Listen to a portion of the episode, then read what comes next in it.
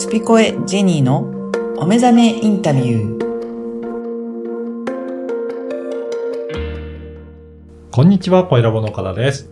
こんにちは、ジェニーです。ジェニーさん、今回もよろしくお願いします。よろしくお願いします。今回も前回に引き続いて、佐藤正樹さんのインタビューをお聞きいただければと思います。それではインタビューをお聞きください。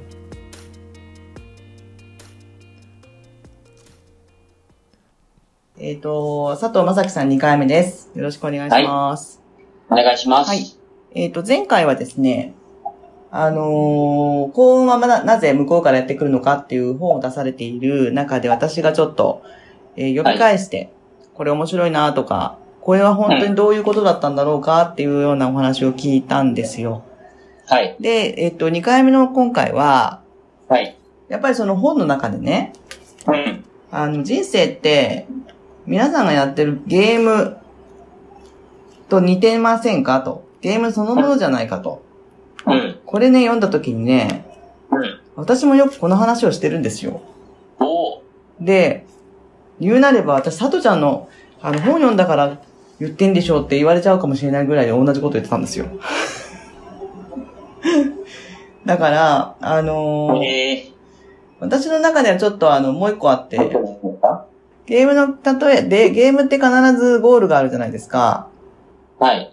で、そのゴールがあるからもう安心してみんな取り組むっていう。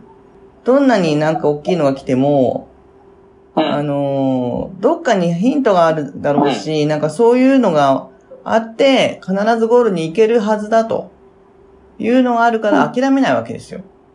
うん。だけど人生ってみんな諦めちゃうじゃん。はい。でも俯瞰してみたときに、自分がそのゲームをやってるんだっていう風になんかちょっと分かっちゃえば、なんかそれもチャンスなんだっていう風に思えるよねっていう話をよくする、そのものがですね、書いてあったわけ。この本に。はい。うん。はい。で、これはあれですか？え？やっぱり、えっ、と、私はあんまりゲームやんないんだけど、佐藤ちゃんゲームをやって、そのう、んそれとなんかい、それ、自分の人生が、こうんう、シンクロしたみたいな経験があったんですか？えーっとね、僕はね、うん。シンクロっていうよりも、まあ僕もそこまでゲームやんないですけど、ちっちゃい頃やっぱドラクエとかやってたんですよね。うんうん。で、ドラクエって書けなかったんですけど、うん。本ではね。でもドラクエのことなんですよ。ドラクエのゲームやってる時って、まあ、なんでしょう。自分がその魔法使い、戦士が魔法使いのね、技術をつかむと、本当オンリーワンになれるっていうのもそうなんですけども、まあそれが気象予報士と劇団四季でもあったんですけどもね。うん。でもなんか一番ゲームがいいなと思うのは客観的に俯瞰してるんですよね。そうね。うん。で、まあ今で言う、なんでしょう、メタ認知とかっていうんですかね。自分が起きていることを客観的になんか第三者がそ遠くから見てるような感覚ってすごく必要だなと思っていて。なんかダメなことがあったりとか、うまくいかないことがあったりとか、傷つくことがあったりとかしても、なんか客観的に、ああ、落ち着いて、あ落ち込んでんな、みたいな。ああ、傷ついてんな、みたいな。ちょっと冷静に第三者的に自分を斜め上ぐらいから傍観している自分がいると、精神的に楽なんですよね。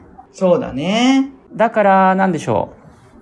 でもそこが客観的になれなくて、もう、ね、自分が本当に、なんでしょう、視野が狭くなってくると、きつくなってくるっていうか、で、僕あの、本当辛いことを、本当に、まあ多かったので、うまくいかなくて、挫折とか失敗とか、ね、そういったこと多かったので、その時でもなんか、そうするしかなかったんですよね、自分をメンテナンスするには。うん。客観的に自分のことを俯瞰していくというか。そのやっぱり辛い時にそれがなんでできたかなって感じなんだけど、それはなんかこう、ふと思ったってこと？そうですね、まあ、教わったわけでもなく、うん。うん、それしかなかったですね。そうやって自分で自分の心を保つには、俯瞰するしかなかったですね、もうね。それができない人がいるじゃん、たくさん。うんうんうん。だけど、その後、自然にわかるってすごいよね。そうですかね。まあ、聞いてる人がね、どうやったら再現できるかなって今ちょっと考えてたんですけどもね。うん。うん。なんか私がセッションやるときって、うん。結局、ほら、辛いとか、いろんな問題を抱えちゃうと、うん。本当にその、それにがんじがらめになっちゃうわけじゃないですか。はい。だからまあ私みたいなところに来てくれたりとかするんだけれども、うん。結局は、人のことを、例えば人が同じようなね、自分と同じような悩み持ってる人が来たとして、うん。別にコンコンサルでもカウンセラーでもないけれども、うん。人のことは元気づけられるじゃない？それを考えたときに、うん。自分という人が、もしお友達になった、であって、うん。同じ感じで今、あなたのところに来たら何て言ってあげる？ってうん。言うんですよ。はい。いいですね。そしたらほら、自分を自分でカウンセリングできるわけじゃん。はい。客観的に。それこそえ。え。一言だから。だから、それでいいんだよねって。究極のカウンセリングを自分でやれれば、うん。楽よねって、もう言うのよ、私も。うん。うん。ううん。ん。だから今ね、さとちゃんがおっしゃってることって本当そのものだし、それをご自分でやっぱり、あの、体得できるって、うん。なんかやっぱりさとちゃんって、うん。もう自ら身を投げ出した、うん。真のカウンセラーって感じよね。いや、あの、弱いんですよ、僕。うん本当。に。弱くて、なんか繊細でかなり。でうん、傷つくことが多かったりとか、まあ自意識過剰っていうこともあったし、だから自分でいかに自分、あの、ひ僕すごい印象的だったことがあって、人から元気もらうのもいいんだけども、そういう頼り切ってちゃいけなくって、人間っていうのは自分で自分のことを元気にできるすごい生き物なんだっていうね、詩をね、昔なんか読んだんですよ。な、だ忘れちゃって誰かの詩か。それはよいつ？小学校の時とか？いやいや、あの、フリーターしてる時ですね。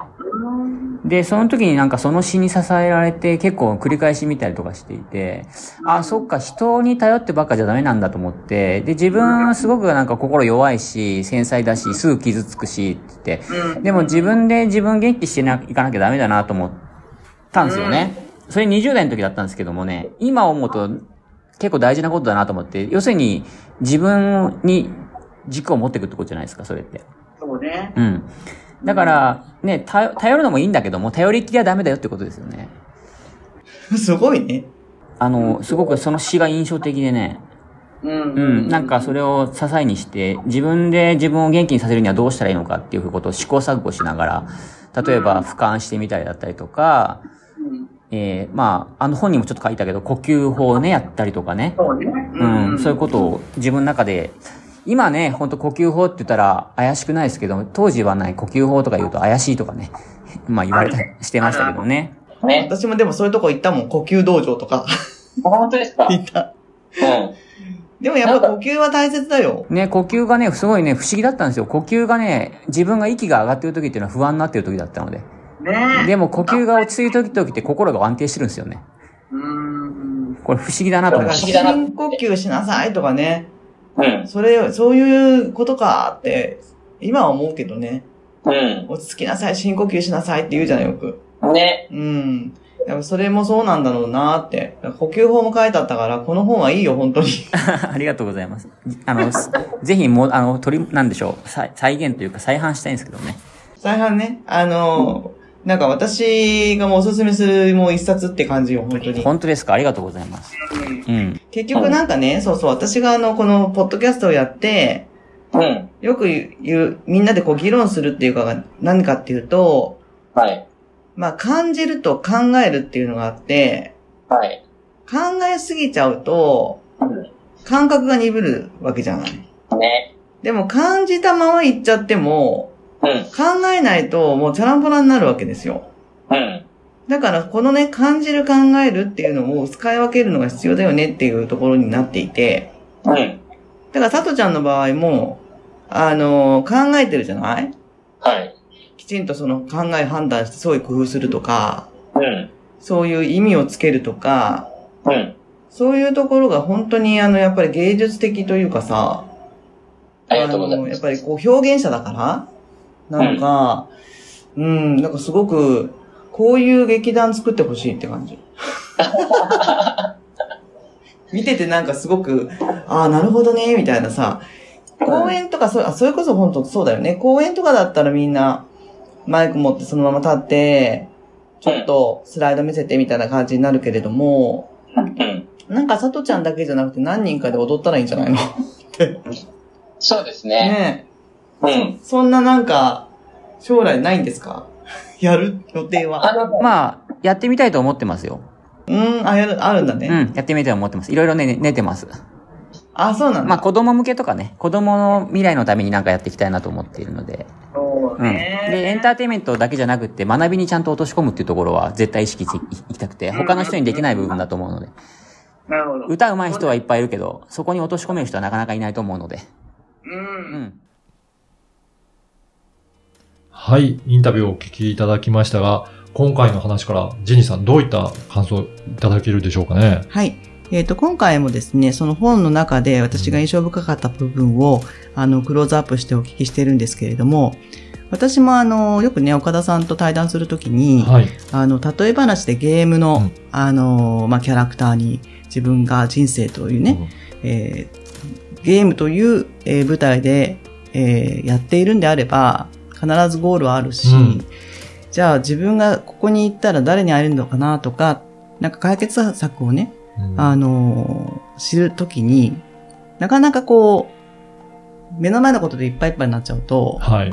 どうしていいかわかんないってなっちゃいますけども、ゲームをやってると、そのゲームの主人公が自分だとしても、うん。客観的に周りが見渡せられるじゃないですか。うん、そうですね。うんそうすると、なんか、見えなかった道も見えてくるみたいな、うんうんそんなところの話が、すごく私の中では、あの、あ、やっぱり同じことを考えてる人いるんだなっていうことで、その部分をピックアップさせていただいたんですけども。そうですよね。はいなんか以前からね、ジェニーさんもおっしゃっていたような、やっぱり同じようなことを皆さん考えていて、うんそれをどういうふうに表現していくかっていうところがあるのかなと思いますね。ね、ぜひ、リスナーの皆さんもそういった観点で、えー今回のインタビューを聞いていただければと思います。はい。それではまた次回も、えー佐藤正樹さんにインタビューを、えー行いたいと思います。